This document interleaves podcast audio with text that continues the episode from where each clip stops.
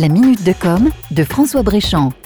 Période confinée et distanciation sociale oblige, on a vu la semaine dernière, avec l'augmentation de l'utilisation d'Internet, comment de nombreux secteurs devaient accélérer leur dématérialisation. Pour le secteur de l'éducation, ça a été très rapide car du jour au lendemain, sans y être préparé, tout s'est précipité par l'enchaînement des décisions gouvernementales. Et les choses s'accélèrent encore avec la récente prise de parole du ministre de l'Éducation. Jean-Michel Blanquer vient en effet d'annoncer la validation du bac par le contrôle continu pour cette année. C'est un nouveau challenge pour les équipes éducatives et les élèves du lycée. Que va devenir la période d'avril à juin qui normalement devait être consacrée aux révisions, puisqu'il n'y a plus d'épreuves finales? Des incertitudes persistent sur la forme que prendra ce contrôle continu.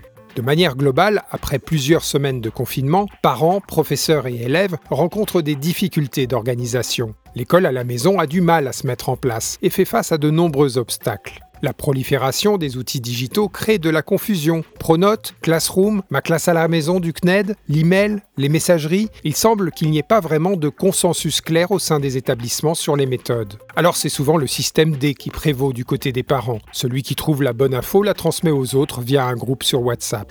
L'autre difficulté pour les parents, c'est que l'apprentissage en ligne est chronophage. Si les lycéens sont plus autonomes et agiles avec les outils, pour les élèves du primaire et du collège, c'est une autre affaire. Dans cette période de crise, les enfants ont peur, ils sont angoissés par la situation et ils ont besoin qu'on leur explique. Les ordinateurs et les applications n'ont pas d'empathie. Du coup, les professeurs doivent aller bien au-delà de la liste de devoirs à faire et de rendre des corrigés. Il faut plus que jamais créer des points de rencontre et d'échange en ligne avec les élèves. C'était la minute de com de François Bréchamp.